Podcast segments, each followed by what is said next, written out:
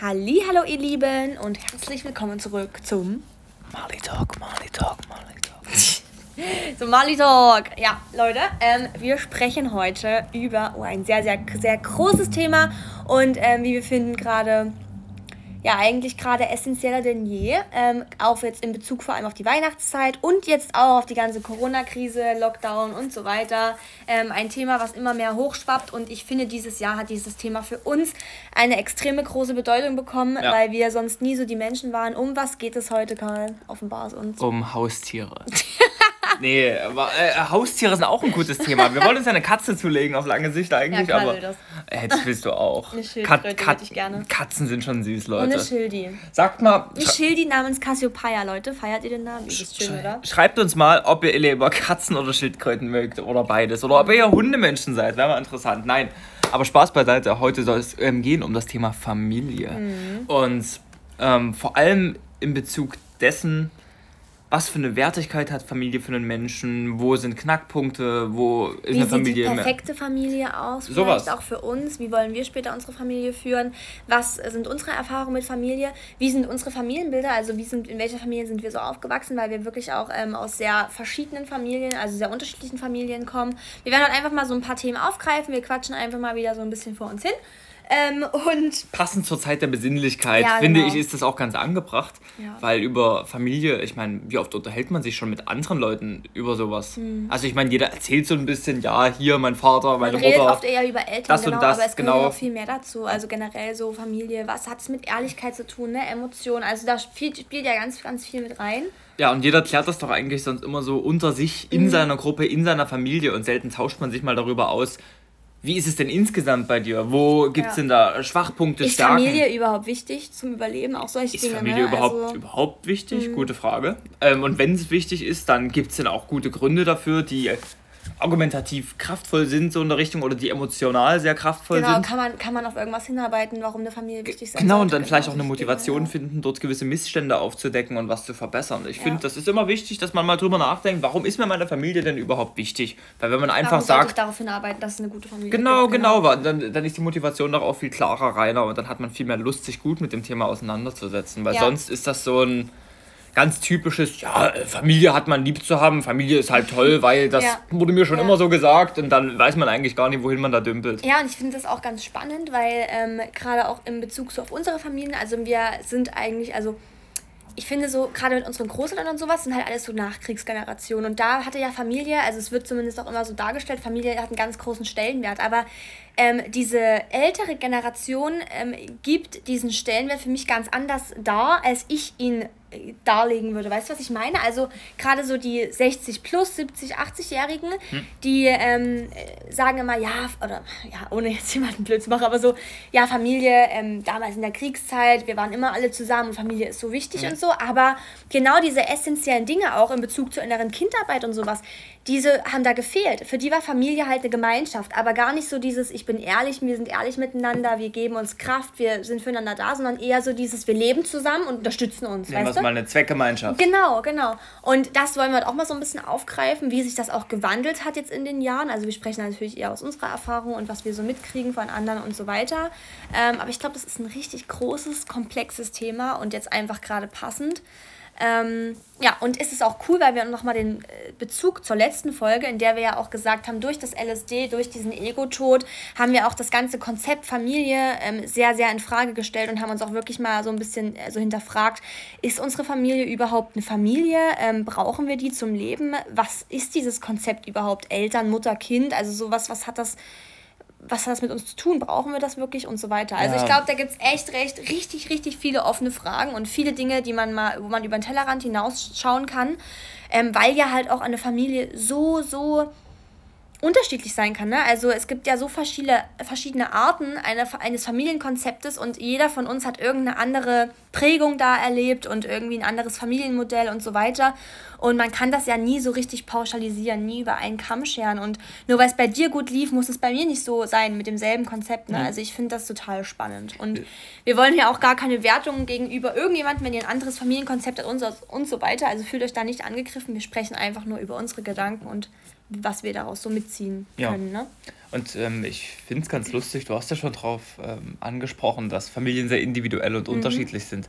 Und andererseits, so als konträres Argument, sind Familien doch in dem Sinne Sehr gleich. sehr ne? gleich. Ja, und ja, über, über mit, dem, mit dem Sinn dahinter. jetzt nicht nur über ein paar Generationen hinweg, sondern das ist ja ein urhistorisches Problem, mit dem wir uns seit Tausenden, Abertausenden von Jahren rumschlagen und auch schon mit äh, Leuten vor 120 Generationen könnte man drüber reden und Witze machen über Vater und Kind und Ja. Bruder und Onkel und Ja. was weiß ich. Das ist äh, wirklich was, was uns Stimmt.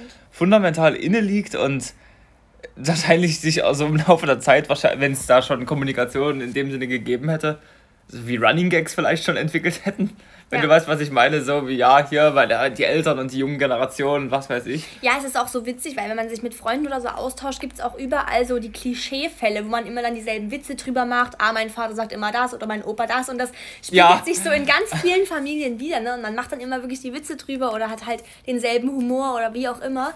Oder halt auch oft Fälle, wo ähm, mit den Großeltern es hapert oder mit der... Fa also es gibt immer wirklich sehr viele Vergleiche eigentlich. Ne? Man kann immer, äh, oft haben die Menschen ähnliches erlebt und man hat äh, ähnliche Geschichten, aber trotzdem sind sie doch dann sehr unterschiedlich. Ne? Also es ist abgefahren, wie dann auch die menschliche Psyche, Gefühle, wie individuell das alles miteinander einhergeht, aber eigentlich brauchen wir es doch irgendwie und eigentlich sind wir alle nur darauf aus, ein gutes Familienklima zu haben und also völlig heftig schon wieder, wie man da in die Materie gehen kann, finde ich, oder? Ja, was. Genau, als erstes aber wollen Ja. wir mal darauf eingehen. Ähm, kurz erstmal zum Anfang. Kai, würdest du sagen, du bist ein Familienmensch? Also früher, früher, vor noch zwei, drei Jahren, hätte ich ganz eindeutig gesagt, nein, ja, auf keinen hätte ich Fall. tatsächlich auch früher eingeschätzt. Fr- Früher auf gar keinen Fall. Jetzt zunehmend mehr. Ja, ähm, aber was heißt schon Familienmensch?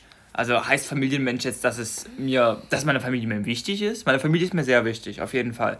Heißt das, dass ich jemand bin, der mit den generationsübergreifend 24-7 an einem Fleck wohnen kann? So bis ich 40 bin, bis ich ich 100 weiß bin? auch nicht, was, wie man Das- das, wie man das ähm, Das könnte ich nicht, tatsächlich. Das wäre nicht, nichts für kann. mich, glaube ich. Da, da lege ich zu viel Wert auf meine Unabhängigkeit und meine Freiheiten. Ich glaube, das würden meine Eltern auch genauso sehen. Die wollten auch nicht ja generationsübergreifend eigentlich zusammen trotz einer Familie, trotzdem bist du unabhängig, ne? Also es ist ja nur so ein Anker, der dich unterstützt eigentlich. So soll es jetzt, also so wäre es jetzt in meinem Sinne, Ähm, finde ich. oder? ja, ich weiß gar nicht. Ich weiß nicht, keine Ahnung, Wofür, total, wofür ist eine Familie gut? Wofür soll sie da sein? Ich weiß nicht. Gibt es da irgendeinen Anspruch, den man groß stellen nicht. kann? Ich, Ich, glaub, das ist auch glaube, für jeden unterschiedlich, also wieder anders.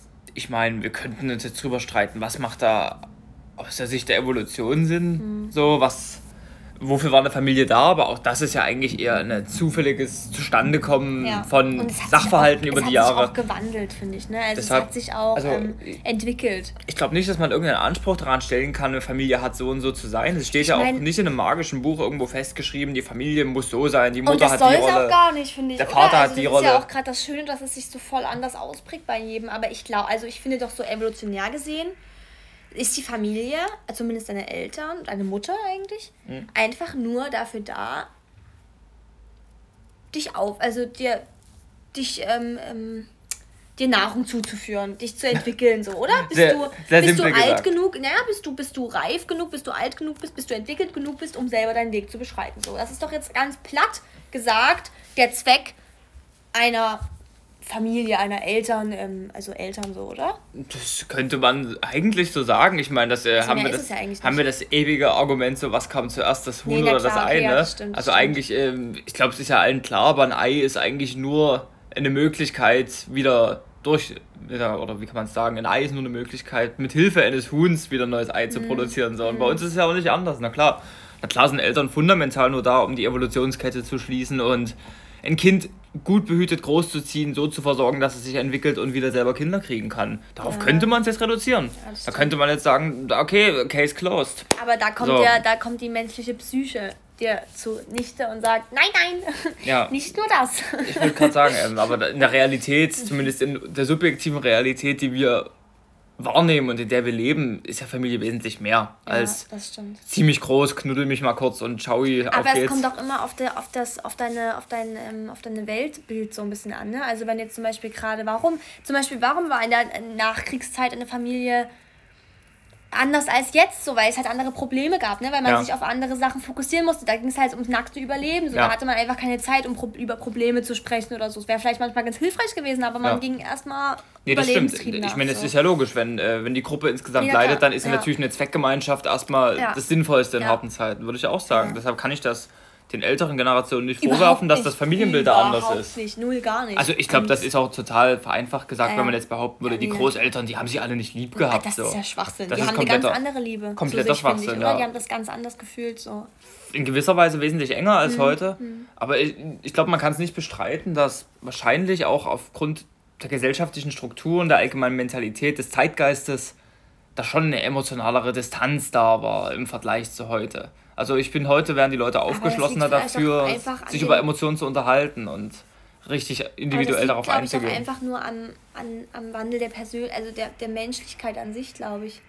Weil damals war halt viel noch verpönt, weißt du, da hat man halt einfach nie oft über, wenn die Männer haben nie geweint, so weißt du, so, es war halt damals noch gesellschaftlich ganz anders angesehen. Hm. Das meinte ich mit Ach so, Zeitgeist. okay, gut, genau, genau. Okay, gut, ja. Nee, genau, das habe ich mit Gut, Zeitgeist okay, gemeint. jetzt gehen wir erstmal auf die normale, genau, also du bist kein Familienmensch eigentlich. Äh, damals nicht, jetzt ja. Aber äh, nee, also so klischeehaft, wie das jeder sagen würde, Familienmensch, würde ich sagen, bin ich nicht. Aber ich lerne es zunehmend mehr, meine Familie wertzuschätzen und auch wirklich diese Bindung zu stärken, ein schönes Miteinander zu haben und einfach den Sinn dahinter zunehmend zu erkennen Und auch anzunehmen. Ne? und auch anzunehmen und, Und äh, da, und dafür was zu tun und das Ja. Ganze auszuleben. Ich glaube, bei dir ist das Ganze doch ein bisschen anders, oder? Äh, ich muss ganz ehrlich sagen, also ich habe mich immer eigentlich als Familienmensch gesehen, aber tatsächlich habe ich immer so als Vergleich meine Schwester gehabt und die war der übelste Familienmensch im Vergleich zu mir. Und ich muss ehrlich sagen, ich habe mich dann auch immer so ein bisschen eher abgekapselt von diesem ganzen Wort und eher gedacht, ja, ich bin eigentlich nicht der Familienmensch. Und gerade als ich dich kennengelernt habe, war das eher so, dass ich eher meine Unabhängigkeit gefeiert habe, meine Freiheit und immer dachte, ja, ich brauche meine Familie nicht, also ich, ich liebe sie, aber ich bräuchte es jetzt nicht und will eher frei für mich sein. Aber das war auch in dieser Ego Egoman-Zeit, so, ne, wo man dachte halt, ich bin unabhängig von allem und ich brauche nichts anderes, so wo wir halt beide Ja, unseren, typ- typisch- unseren Film gefahren sind. Typisch so. 16 bis 18 halt eigentlich. Genau, so. und jetzt hat sich das aber, ja, seit, ja, mit 18 so, seitdem man halt dann irgendwie auch mal so ein bisschen weiter im Leben gegangen ist und irgendwie mal ein bisschen was in Frage gestellt hat, was aus sich machen wollte. über den so Tellerrand geblickt hat. So. hat sich das alles total gewandelt. Und jetzt habe ich erst mitbekommen, wie viel einem Familie eigentlich geben kann. Also wie viel, wenn man es dann wirklich auch auslebt, ja, wenn man das auch wirklich mal als das ansieht, was es ist und ähm, was dafür tut und auch mit seiner Familie auch wirklich mal in Kontakt tritt und auch wirklich mal ehrlich und nicht nur so oberflächlich, sondern wirklich mal Dinge hinterfragt, ehrlich miteinander umgeht, ähm, über Gefühle spricht, Emotionen zulässt so, dann merke ich jetzt erst, was das eigentlich für einen krassen Sinn und Wert auch für mich hat. Also was es mir gibt, weil da muss ich ehrlich sagen, ich ziehe aus eigentlich nichts so viel Kraft wie aus diesem Familien. Rückhalt. Zu, Rückhalt, Zusammenhalt, ähm, dieser Unterstützung, weil die halt, ich weiß nicht, ob es daran liegt, dass es einfach wirklich genetisch ist, aber ich fühle mich damit dadurch, also das ist irgendwie für mich die ehrlichste äh, Form der Wertschätzung, weil ich einerseits könnte ich denken, ja, die lieben mich ja nur, weil sie halt meine Eltern sind, so, ne? Aber das denke ich gar nicht, sondern es ist so wie so eine Macht, so, die uns verbindet, äh, wo ich es tausendmal mehr spüre als bei anderen irgendwie. Ich, Wenn man das jetzt mal so sagen ge kann. Gebe ich dir recht, das könnte ich so unterschreiben. Ich glaube, man muss da nur unterscheiden zwischen der Familie als gesellschaftliches Rollenbild Ja, klar, ja, ja. Und, Und, und der Familie im Sinne von, ähm, das kann ich als Mensch, als Person einfach wahrnehmen über meine Sinne, dass da irgendeine gewisse Art von Bindung da ist. Finde ich. Das ist ein Unterschied. Auf jeden Fall. Ich glaube, viele, äh, das wäre jetzt so die typisch nihilistische Ansicht, so, wenn du sagst, okay, alles ist wertlos, alles ist sinnlos, alles hat nur sozial, äh, evolutionsbiologische Gründe, Mhm. sozialdarwinistische Gründe, so in der Richtung, dann könnte man ja behaupten, die Familie mag einen, weil jeder daran glaubt, dass das ein wichtiges, tolles Konstrukt ist und deine Eltern haben dich nur lieb, weil sie denken, dass das richtig so nee, das ist. denke ich auch nicht. Und ich denke und ich glaube, das ist zu simpel. Wenn du zum Beispiel adoptiert bist oder sowas, dann kannst du genau, also dann ist das für, wäre das für mich kein Unterschied, weißt du, was ich mache? Also für mich hat das jetzt auch nichts damit zu tun, dass meine Mutter mich ge geboren hat oder sowas, sondern einfach ähm, dieses auch über Jahre hinweg, Prägung, ähm, Miteinander, auch wahrscheinlich dieses ähm, erfundene Bild, meine Mutter hat mich lieb, weil es meine Mutter ist, so irgendwie das spielt schon auch mit rein, aber Zugegebenermaßen, Ahnung, ich, gar ich, ich, glaube schon, das spielt eine große Rolle mit, ist es deine Mutter oder nicht. ja klar, naja, aber ich, Ich bin der Meinung, das spielt. Aber ich denke, das wenn ist ein Großteil. adoptiert Ein, wär- Groß, ein Großteil der Gleichung ist, das Und, bin ich der oder wenn Meinung. ich jetzt zum Beispiel meinen Vater ähm, kennenlernen würde, weißt du? Und ich habe ja gar keine Bindung zu dem, weil ich den noch nie wirklich getroffen habe. Also ja. noch nie wirklich äh, jetzt so ne, getroffen habe und noch nie wirklich eine Bindung zu ihm herstellen konnte. Ähm, muss ich dir aber ehrlich sagen, wenn er mir sagen würde, er wäre stolz auf mich oder, oder mich in den Arm nehmen würde, so, dann. Ja, okay, nee. Ja. Würde das total viel mehr auslösen. Ich bin überzeugt weil ich davon. Mit, weil ich mit ihm dieses Vaterrolle in Verbindung bringe, ne? Ja. Ich, ich glaube ganz Eigentlich ehrlich. Ist ein Fremder.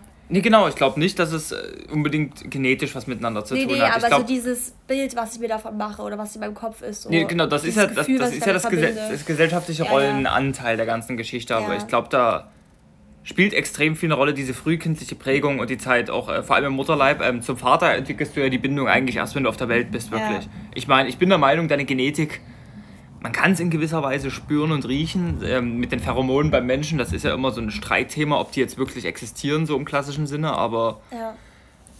Ähm, wenn deine Mutter dich als Kind in den Arm nimmt und so weiter, man gewöhnt sich an den Geruch, man, ja. äh, man spürt ungefähr die Beschaffenheit der Haut. Das ist was, was sich ein Leben lang einprägt. Und auch wenn man die Stimme seines Vaters hört, sage ich mal, in frühkindlichen Zeiten Macht und so weiter, dir, ne? das, das prägt sich ganz tief ein. Das ja. ist dann dein deine symbolische Repräsentation von Rückhalt, Sicherheit, Zuneigung und Liebe, die man ja unbedingt braucht im Kindesalter. Das ist wahr. Also wenn meine Mutter mich jetzt in den Arm nimmt und man spürt ähm, das, oder? Man sagt, spürt das, dass, dass das die Mutter dass, ist. Also total. Also tatsächlich nur im Arm von meiner Mutter ähm, ist mit nichts vergleichbar so. Also tatsächlich. Also da ist was, das ist was ganz anderes. Das ist wie eine überkrasse Macht, so die ich nicht in Worte fassen kann. Ich, ich, ich finde ähm, auch. also so, das ist ähm, nie man, vergleichbar. Nicht mal wenn du mich umarmst. Also tatsächlich. Es ist was anderes. Ja. Man, es ist was anderes. Man merkt das auch am Geruch. Das sind ganz ganz kleine, subtile, unterbewusste Reize, die da mit rein. ich aber genau bewusst gar nicht mit, ne? Also Deshalb glaube ich, bei deinem Vater wäre das wahrscheinlich ähnlich. Der hat dich ja auch in Arm, im Arm gehalten mhm. und mit dir Dinge ähm, gespielt, Spaß gehabt, was weiß ich, als du ganz klein warst. So.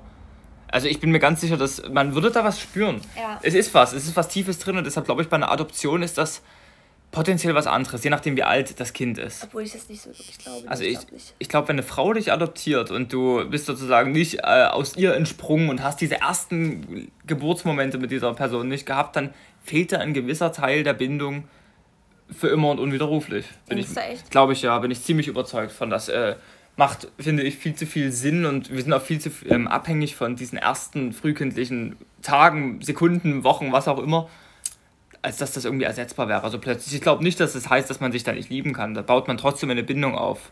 Definitiv und kann eine richtig feste und gute Bindung aufbauen. Aber ich glaube, diese Schlüsselmomente sind wirklich diese Momente vor und kurz nach der Geburt. Glaube ich schon. Ja, könnte sein. Glaub ich, da glaube ich sehr fest dran. Ich glaube, da wird auch der Grundstein für das Gefühl von Familie, Sicherheit ja, und Rückhalt für den Rest des Lebens gelegt. Ich glaube, da stimmt. eigentlich bin ich sogar der Meinung, da braucht man sich nicht groß drüber streiten. Das ist ja eigentlich, äh, zumindest laut Forschungsergebnissen, ziemlich klipp und klar und deutlich, dass das einen riesigen Anteil spielt. Ja, das stimmt. Einen riesigen. Und da kommt dann für mich eher die Frage zustande, okay, dass man seine Eltern in dem Sinne riechen kann und deren Anwesenheit spürt, dass das was Besonderes und Wichtiges wahrnimmt, dass die Eltern das auch beim Kind können, das ergibt für mich Sinn. Wie sieht es mit Großeltern aus und mit Geschwistern? Das mhm. ist was anderes, weil ich glaube, da spielt dann nur obwohl diese, ich auch sagen muss, zusammen aufwachsen tatsächlich, Rolle, wenn meine Schwester mich umarmt, ähm, ist es eigentlich nicht vergleichbar, aber was ganz anderes, was genauso viel Wert für mich hat. Weil wenn meine Schwester mich wirklich richtig innig umarmt, hm. dann könnte ich jetzt sofort, sofort in Tränen ausbrechen, wenn ich daran denke, weil hm. ich so, so eine krasse Wärme, Liebe und Zuneigung sofort spüre. Ähm, Liegt vielleicht aber auch daran, weil ich einfach eine extrem äh, tiefe Bindung zu ihr habe. Also weil, weil ich mit ihr halt aufgewachsen bin und von vornherein mit ihr zusammen war. So, ne? Ja, ich, ich glaube glaub auch, da sieht man es also, ja schön, also wenn du mit einer Schwester seit klein auf aufwächst und diese Bindung da da ist, ich glaube, so okay, ist es also dann... mit beiden Schwestern bei mir jetzt, ne? Ja, also, ich glaube, ja. so, so, ist es dann ungefähr mit einer Adoptivmutter. Eine Adoptivmutter ist für dich vielleicht, wenn du sie, ja. wenn du sie ab einem gewissen Alter erst kennenlernst, genauso wie eine Schwester, mit der du aufwächst. Also zumindest aus das, was deinem Unterbewusstsein zugespielt wird, während dem ja. Prozess der Bindungsentwicklung so. Ja, aber bei den Großeltern ist es auch so. Aber die haben mich halt auch mit aufgezogen. Das ist alles und, so schon wieder so, genau, ist und, halt nur bei mir jetzt und, so. Und bei ne? Großeltern ist es, glaube ich, auch wieder so. Das mhm. ist dann, aber ich glaube, das ist eine andere, grundlegend andere Art von Bindung, die sich etwas ähnlich anfühlt, aber in der Tiefe deines Unterbewusstseins weiß dein Gehirn, dass es was anderes nee, ist. Nee, das glaube ich nicht. Nein? Ich glaube Denkst tatsächlich, dass dieses auch von Großeltern, dadurch, dass wir von, von klein auf dieses Konzept im Kopf haben, Großeltern sind die Generation über deinen Eltern. So verbindest du damit automatisch was anderes ähm, und bist irgendwie anders gepolt.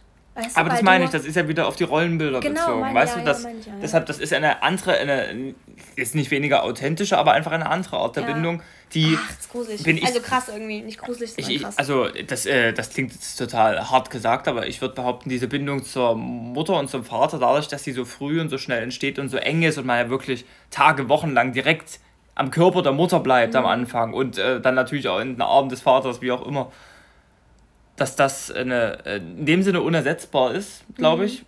Ja. Äh, oder zumindest während Dinge wie ähm, Geschwister oder Großeltern und so weiter, äh, theoretisch hätte man die Personen auch austauschen können und du hättest wahrscheinlich später nicht mitgekriegt, dass es nicht deine echte Schwester oder dein echter Großvater oder sowas ist. Ja, das, das glaube ich, das, das ist was, das wäre theoretisch spürbar, aber das heißt natürlich in keinster Art und Weise, dass Großeltern oder Geschwister nichts wert sind. Nee, natürlich oder das ist ja trotzdem ein fundamentaler Stein unseres, Fall, ja. unseres Lebens so und unserer Liebe und was weiß ich das. Oh, das ist ähm, heftig, Aber weil das, das ist meine so, ich, das da kann man halt, interessant. Ich, also das ist so egal, also das kommt so voll auf die Ursprungs, also auf die Ausgangslage an, ne? weil das so da wäre auch genau wie, wieder die Frage mit Großeltern, vielleicht irre ich mich ja auch total und es geht wirklich primär darum, dass man in dem Sinne die genetische Ähnlichkeit spürt, sieht. Oder einfach nur riecht. Wertschätzung bekommt. Vielleicht geht es auch nur darum. Vielleicht geht's dass auch du nur einfach darum. nur ähm, Liebe und Zuneigung spürst, ne? Kann auch sein. Ach, keine Ahnung. Ähm, darauf nee. wollen wir eigentlich gar nicht hinaus. Ich, ich schätze mal, das, nee, ich glaube auch, das, das spielt wahrscheinlich beides zusammen. Mhm. Die positiven Erfahrungen und die frühkindliche Bindung wirklich durch die Grundreize, so Ge ja. Geruch. Die Grundbedürfnisse. Zum Beispiel. Wenn die gestillt werden, dann hast du automatisch auch eine gute Bindung zu dem Ja, Mensch, genau. So. Geruch, Tasten, damit fängt es an und später geht es dann eher an die Kochen. Ich meine, du wirst ja auch als Kind, wenn du als Kind, auch wenn du noch nicht bewusst gedacht hast als Kind, aber auch immer dir merken, ob du von der Person als in deiner Kindheit Liebe bekommen hast oder nicht. Wenn dein, dein Vater oder dein Großvater dich geschlagen hat als mhm. Kind, dann wirst du das immer irgendwie spüren. Also, ja. äh, ne, das ist ja auch so ob ja. dir was genommen wurde oder nicht. Nee, das stimmt, genau. Und genau, und ich finde auch wieder, je früher du anfängst, diese Bindung zu stärken, desto größer ist der Einfluss, die Kaskade an Effekten, die es auf dein restliches Leben haben wird. Ja, Wenn deine Familie dir nicht den Grundstein legt für ein Gefühl von Sicherheit, Ordnung und Deswegen, Rückhalt, also dann wird, wirst sagen, du dein Leben lang unter Gefühlen der wir, Unsicherheit und Angst genau, leiden. Genau, wir wollen ja jetzt mal so ein bisschen auch auf die Familienbilder von uns eingehen, weil wir sind ja schon in sehr unterschiedlichen Konzepten aufgewachsen, sage ich mal. Und bei mir war es ja jetzt wirklich nicht so dieses typische, also ich meine, meine Mutter war alleinerziehend. Mhm. Ähm, meine Großeltern haben mich eigentlich mit aufgezogen. Äh, und ähm, Vaterrolle hatte ich jetzt nicht wirklich. Es war immer mal jemand da, aber jetzt nicht so ganz. Und ich hatte jetzt nicht so dieses typische Familienkonzept. Und mhm. ich muss trotzdem sagen, dass eine Bindung oder dass generell mein Familienbild extrem, extrem gestärkt wurde, weil mhm. ich auch, egal in welcher Situation es war, egal wie, ich sage jetzt mal in Anführungszeichen, schief alles gelaufen ist, hatte ich immer die Liebe und Wertschätzung. Und ich wurde immer für das ähm, geliebt, was ich bin. Und ich wurde, mir wurde immer genügend Zuneigung und mhm. Wärme mhm. gegeben. Und ich glaube, das, und deswegen hat es das auch so gut bei mir ausgeprägt, ne? Mhm. weil mir nie mein Grundbedürfnis verwehrt geblieben ist, sondern ich immer alles bekommen habe. Ich glaube auch, da hast du die Statistik geschlagen, so in ja. dem Sinne. Also die reine rein Vorkommnisse sagen ja eigentlich, alleinerziehend ist ein äh, Rezept für Desaster und Chaos. Ja. So in der Regel. Aber das in der Regel eigentlich auch nur, weil die Person. Damit einhergeht, dass was fehlt auch, ne? Nee, ich, ich glaube, also, weil, weil äh, der, die Situation oder der Charakter der Person, der dazu geführt hat, dass man in diese genau, alleinerziehende stimmt. Situation ja. gekommen ist, ist dass dann eigentlich nur ein Symptom, sage ich mal so ja, in der Richtung, dass, dass du ja. dann auch so dahingehend komisch Sehr erzogen gut wirst. formuliert, ja, das stimmt. Ich hoffe, ihr versteht, was ich meine. Deshalb, also ich glaube, dass man ist überhaupt nicht, weil man alleinerziehend groß geworden ist oder was weiß ich, oder mit äh, adoptiert wurde, dazu verdammt, dass da irgendwas nicht funktioniert. Das ist überhaupt nicht so. Ja, stimmt. Da muss man einfach nur schauen, dass die Bindung wirklich gut ist und dass sich alle Beteiligten Mühe geben und dann ist das überhaupt kein Problem da. Genauso wie jetzt bei Scheidungskindern oder sowas. Also Genauso. das ist ja nie, nie ein, ein, ein Faktor dafür, dass irgendwie das Kind äh, eine schlechte, eine schlechte Kindheit haben wird oder sowas. Sowas kann man ja gar nicht verallgemeinern, also generell, ja. Ich glaube auch, für man, es gibt immer flexible Lösungen, die trotz allem viel besser sein können oder auch viel schlechter, je nachdem, wie man sich anstellt, als man erwarten würde. Hm. Glaube ich auch.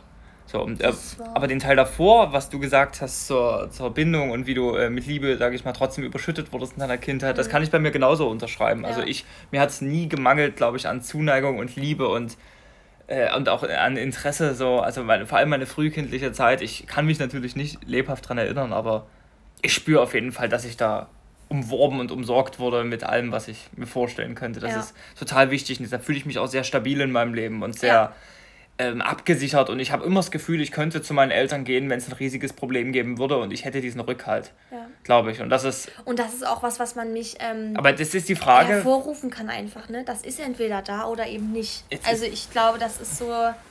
Man kann daran arbeiten, aber entweder du hast das Gefühl, du kannst mit dem Problem zu deinen Eltern gehen oder eben nicht. Und ich glaube, das ist auch ganz, ganz essentiell für dein Selbstbewusstsein, oder? Wenn du, wenn da, wenn es da halt dran hapert, so dann kannst du, wirst du vielleicht so der Macho, der immer denkt, er kommt mit einem Problem klar, aber ja. wenn es dann wirklich mal was ist, kann, hast du halt diesen Rückhalt nicht, ne? So. Nee, ich glaube auch, ja, also das, das, das so, ich meine, das Selbstbewusstsein fußt sich dann anders aus, ja. Das Selbstbewusstsein fußt auch nicht auf äh, nichts oder auf heißer nee, Luft, sondern genau. du hast da deine verschiedenen Standbeine sodass du sozusagen, wenn irgendwas mal wegfällt, dein Job, dein Geld, dein Partner, was weiß ich, da immer noch ein paar Sachen übrig genau. bleiben. Und Familie ist ja ein wichtiges Standbein, würde ich sagen. Das Wichtigste mit, finde ich tatsächlich. Also was, Oder? Was würdest du jetzt aber zu Leuten sagen, die äh, ohne Familie groß geworden sind, bei denen ein gewisser Teil dort gefehlt also hat, ein essentieller? Ich kenne Menschen, die ohne Familie groß geworden würdest sind. Du sagen, sie ist ich habe auch schon viel ähm, über, solch, über diese Menschen gelesen so und ich bin der Meinung, nur weil du keine Familie hattest, heißt das nicht automatisch, dass du nichts in deinem Leben, ähm, also dass du immer allein bist oder sowas. Bist Gar nicht. Weil ich kenne auch viele Fälle,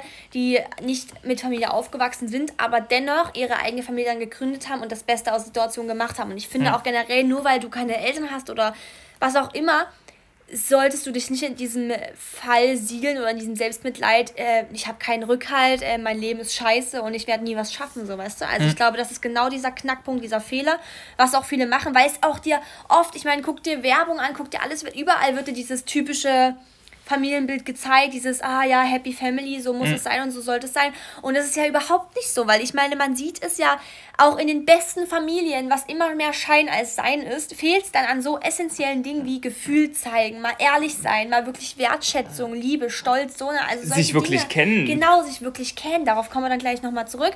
Ähm, solche Dinge. Und ich, deswegen finde ich generell, egal wie du aufgewachsen bist, du kannst es nie sagen, nur weil du weil dir das passiert oder das, wirst du so ein Leben haben. Das finde ich total auch, muss ich ehrlich sagen, von oben herab sich überhaupt diesen, das rauszunehmen, sowas zu behaupten. Es ist halt schade, wenn man vor seinem Schicksal resigniert und dann sagt. Ja, und die wird okay, ja auch was eingepläut so. und dadurch nimmst du auch diesen, dieser, diesem Menschen die Motivation weiterzumachen, ne? weil ja. es sich auf was ausruht so. Und ich finde, das ist ganz, ganz, ganz schäbig. Ich würde sagen, sagen. Also, genau, wollte gerade sagen, zu sagen, du hast keine Familie, du ja. wirst immer Angst haben ein Leben lang, ja. ist natürlich äh, leicht gesagt, blöd gedacht und wahrscheinlich auch einfach falsch. Und genau. es gibt ja dann immer nur wenige, die genau aus diesem dann Kraft ziehen, aber das kannst du auch nicht pauschalisieren. Das sind ganz wenige, die dann wirklich denken und ich zeig's euch jetzt allen, ich schaff's trotzdem so, ne?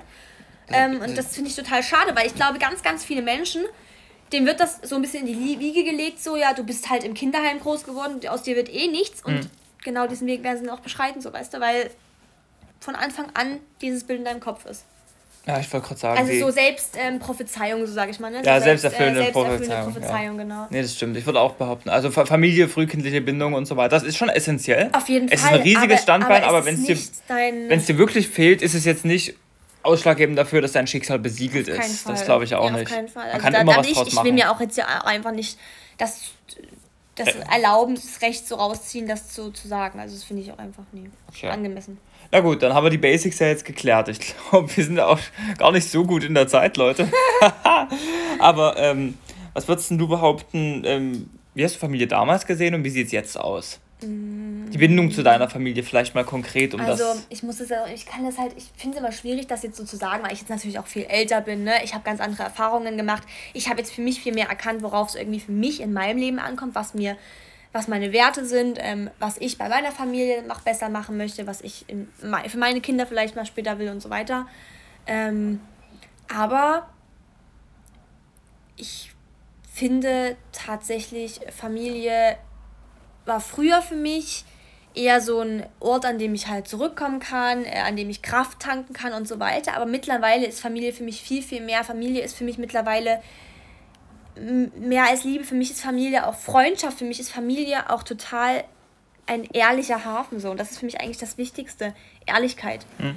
Weil das war äh, ein Problem, was ich mir selber, glaube ich, immer geschaffen habe, dass ich zu meiner Familie nicht ehrlich war und überhaupt nicht, weil ich das, weil ich weil sie mir das so vorgelebt haben, sondern einfach, weil ich Angst hatte, irgendwie nicht zu genügen. Mhm. Und jetzt merke ich erstmal, wie wenig ich auch von meiner Familie eigentlich weiß, wie wenig ich meine Großeltern kenne, wie wenig ähm, da eigentlich da ist. Und dafür, dass die mich eigentlich mein Leben lang begleitet haben, großgezogen haben und so weiter, weiß ich so, so wenig über sie. Äh, und das fällt mir jetzt immer wieder auf, dass ich mal da meinen Fokus drauf lege, meine Familie wirklich kennenzulernen und auch, auch mal solche, also wirklich mit denen zu reflektieren, wie lief unser Jahr und auch sich solche kleinen Dinge, so Alltagsprobleme meiner Großeltern mal auch sich anzuhören und so, das ist ja total cool. Also nie immer nur dieses, wie war dein Tag? Ja gut, ja schön. So, ne, wie war dein letztes Jahr? Ja toll, schönen, schönen Geburtstag, toll. So, sondern auch mal wirklich, Mensch, ich habe mir heute den Finger geschnitten beim, beim, beim Käsewaren oder was weiß ich, weißt du, solche kleinen Dinge, die einfach dein Leben ja auch lebenswert machen, weil es kommt ja nicht nur auf diesen geradlinigen Wegen, sondern auch mal solche kleinen Holpersteine, die man aber zusammen beschreitet, ne, wo man einfach miteinander lachen kann, miteinander tanzen kann, mal auch mal einen Fehler zusammen machen kann, aber daraus wieder wertschätzt sich auch mal streiten kann, auch ganz, ganz wichtig. Also ja, ich hatte auch viele Streits schon mit meiner Familie auch, ähm, aber dann auch immer wieder halt zu merken, es gibt Streit und Ne, ihr, ihr geht da als viel bessere Version eurer selbst raus und ihr habt euch noch ein Stück besser kennengelernt und ihr seid aneinander gekracht. Dabei ja. sind Dinge aufgekommen und die nehmt ihr jetzt in die Hand. Also du so, würdest also, sagen, aber dieser ganze ähm, Prozess mit äh, genau, Konf Konflikten, bei dir hat das immer zu einem Erkenntnisgewinn für alle immer, geführt? Immer, immer und ich finde auch tatsächlich, was, was wirklich, was ich merke, ich bin ein sehr, sehr, sehr emotionaler Mensch und ich finde, ähm, meine Familie ist auch sehr emotional, aber ich merke immer wieder, dass vor allem bei Großeltern und sowas, das merken wir ja bei dir auch, hm. Großeltern sind ja oft ähm, in ihrer Meinung, oder was kann man das sagen, ohne jetzt ähm, das äh, abwertend, dass es abwertend klingt. Ähm, Großeltern sind oft in dieser Position, gerade wenn sie älter werden, ich will meinen Enkeln Tipps geben, ich will ihnen was beibringen, ich will meine Ratschläge weitergeben. Ne? Hm. So, ich habe ja mein Leben lang Erfahrung gesammelt und die möchte ich jetzt weitergeben wie so dieser weise Opa, der Tipps gibt. Logisch, dafür, äh, genau. Grundbedürfnis. Genau. Und ich, ähm, ich denke, ganz viele Menschen, äh, ganz viele junge Leute und ganz vor allem die unsere Elterngeneration, also die Kinder unserer Großeltern, äh, können das nicht so richtig wertschätzen, weil die denken, sie sind noch so in ihrem Ego gefangen, dass die immer denken, von den Eltern, also gerade von meinen Eltern will ich mir nichts sagen lassen, die hm. wissen es ja auch nicht besser als ich. Und ich glaube, bei Großeltern in Bezug zu den Enkeln, das merken wir jetzt bei uns ganz krass, hm. ähm, da ist eine ganz andere Bindung, weil unsere Großeltern zum Beispiel kommen durch uns, weil wir vielleicht auch wirklich zwei Generationen unter ihnen sind, auf neuen Input. Die lassen sich was sagen, die lassen sich, ähm, ja, die lassen sich so ein bisschen die Augen öffnen. Die reden mit uns ganz, ganz anders als mit ihren Kindern. Ne? Mhm. Ähm, ja, ich hoffe, dass ich formuliere das jetzt richtig so. Ich will hier mhm. niemanden auf den Schlips treten oder so, aber das merke ich nur. Und das finde ich total spannend, weil ich auch merke, Großeltern, wie sie immer von allen dargestellt werden, so die verbissenen alten Rentner, was weiß ich. Aber wenn man dann mal Emotionen zeigt vor Großeltern und die das vielleicht gar nicht kennen, weil sie halt in der Nachkriegszeit aufgewachsen sind und damals immer alles verschlossen war, hm. die brauchen auch einfach manchmal ein bisschen Liebe. Die brauchen auch einfach mal jemanden, der sie umarmt, der auch einfach mal sagt, du, ich liebe dich, du bist gut so, wie du bist. Ja. So diese Dinge, nur weil sie alt sind, nur weil sie 80, 90 Jahre alt sind, heißt das nicht, dass die, dass die dass denen alles andere egal ist. So manchmal brauchen die auch einfach jemanden, der einem zuhört.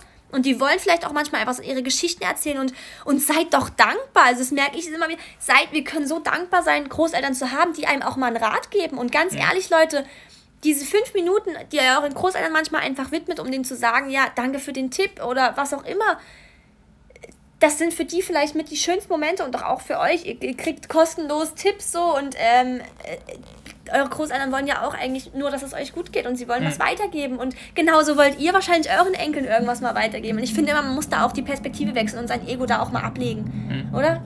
Also Warte, das ist gerade totales Wirrwarr, was ich hier erzählt habe. Nee, nee, ich glaube, äh, ich, ich, äh, ich habe es jetzt so verstanden, du wolltest damit sagen, Großeltern haben Zumindest für uns. Mhm. Das habe ich so gemerkt. Ich glaube, das ist beim besten Willen nicht bei jedem so, aber. Ja, das stimmt. Okay, das äh, ist ja auch wieder unsere Sicht. Groß, Großeltern haben eine gewisse Distanz zu ihrem eigenen Ego Auf und legen Fall. eine gewisse Wertungsfreiheit an dem Tag, wenn sie mit den Enkeln reden. Ganz komisch, ja. Da, ähm, dadurch äh, sind sozusagen auch offener für die Ideen, die Konzepte der Enkel, dadurch, dass sie. Sie lassen sich auch von Enkelkindern mehr sagen als von ihren Kindern.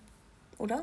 Das habe ich auch bemerkt. Das merke ich. Ja. Das habe ich sehr stark bemerkt, tatsächlich, ja auch wegen diesem sozialen Konstrukt mhm, wieder, mhm, ähm, genau, Eltern-Kind ja. und die ja. Eltern sind nun mal der autoritäre Anker und ganz die Kinder genau, ja. haben zu gehorchen und das wird wahrscheinlich für immer so bleiben, egal wie alt man ist und egal wie erwachsen die Kinder sind, deshalb hören sie nicht so auf ihre eigenen. Aber die Enkel ist dann schon wieder eine Station weiter, da ist diese Bindung da, die grundlegende... Da sind auch keine Konflikte mehr vielleicht da aus der Kindheit oder sowas, ne? da ist so ein unbeschriebenes Blatt irgendwie. Ja. Da geht es wirklich um die Liebe. Genau, da geht es um die reine Bindung dahinter, hätte ich auch gesagt und deshalb ist da eine gewisse Offenheit und vielleicht auch, weil sie so alt sind und schon, da haben wir immer drüber spekuliert, aus dem Arbeitsleben schon ausgeschieden sind, ihr Lebenswerk erreicht haben, ihre, ihren so, Konkurrenzkampf ja, ja. hinter sich ja. gelassen haben, haben dann die Zeit für sich und haben jetzt die Offenheit, die Welt zu entdecken, mit Augen, mit denen sie sich nicht mehr mit anderen messen müssen, theoretisch.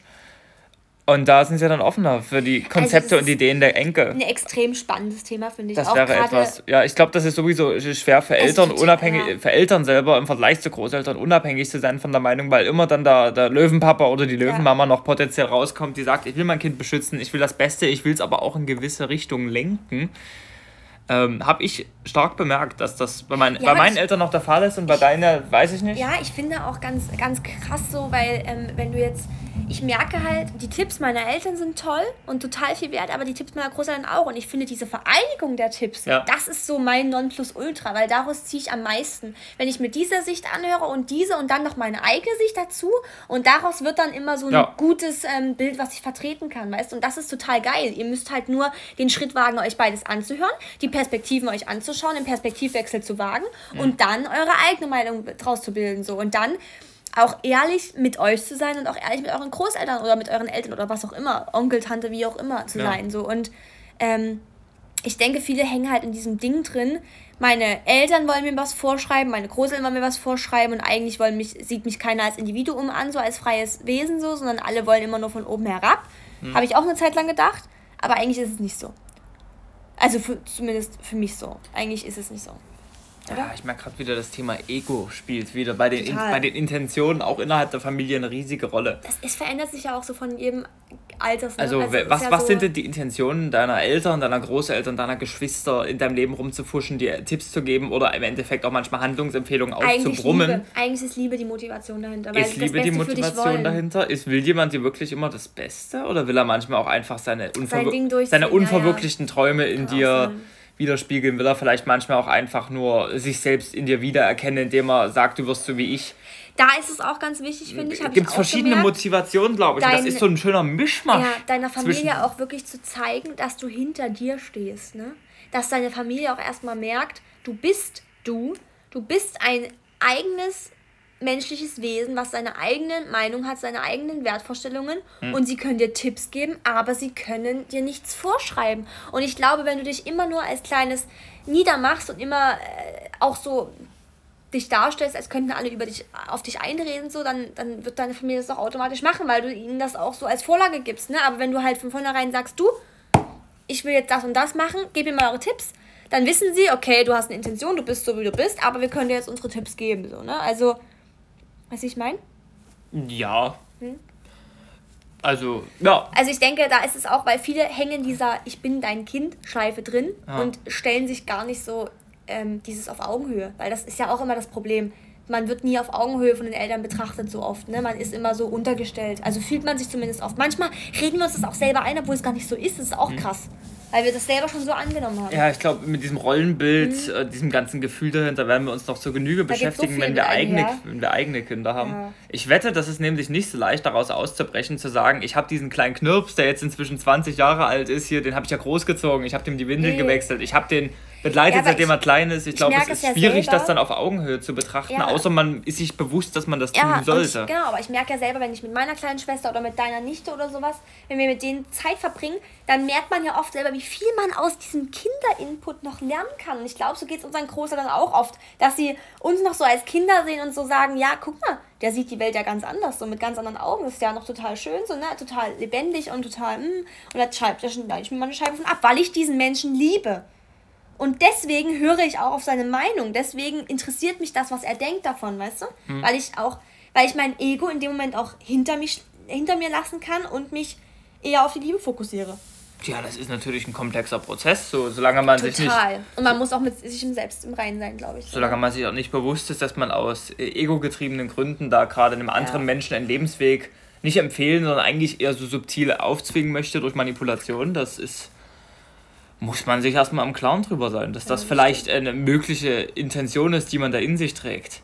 Aber ich weiß, was du meinst. Ich glaube, du willst ja insgesamt darauf hinaus, dass man äh, im Zuge dieser Entwicklung, ich bin der Papa oder ich bin die Mama und du bist das Kind und ich ziehe dich groß, wechselt in diesen Zustand von, das Kind ist ein unabhängiges, eigenständig denkendes Wesen. Ich glaube, das fällt auch als El fällt, wird uns auch als Eltern total schwer fallen. Ja, genau, so, das, das, kind als, das Kind ne? als Individuum zu sehen und dann in gewissen Teilen. Davon auch zu lernen ja, genau, in gewissen Teilen aus diesem Rollenbild auszubrechen und das Ganze wirklich als ein Wesen zu sehen und die, die guten Aspekte, die Bindung, gedanklich zu behalten, aber die Beschränkung, den Käfig, den man sich da um dieses ganze Geschehen macht, sich davon zu lösen mhm. und sich so das Beste aus der Situation mitnehmen kann. Den Käfig, den kannst du natürlich nicht ablegen. Du wirst dein Kind immer als dein Kind sehen und beschützen wollen, aber ich schätze mal, um das Aber man Pot sollte auch offen, genau, um das Potenzial, ja. Genau, um das, um das Potenzial des Kindes entfalten zu können, ist es vielleicht wichtig, da äh, das, das Kind trotzdem als Individuum zu betrachten. Ja. Ist wichtig. Ja. Und ich muss zugeben, das kann ich meinen Eltern eigentlich nicht vorwerfen. Ich bin der Meinung, das funktioniert gut.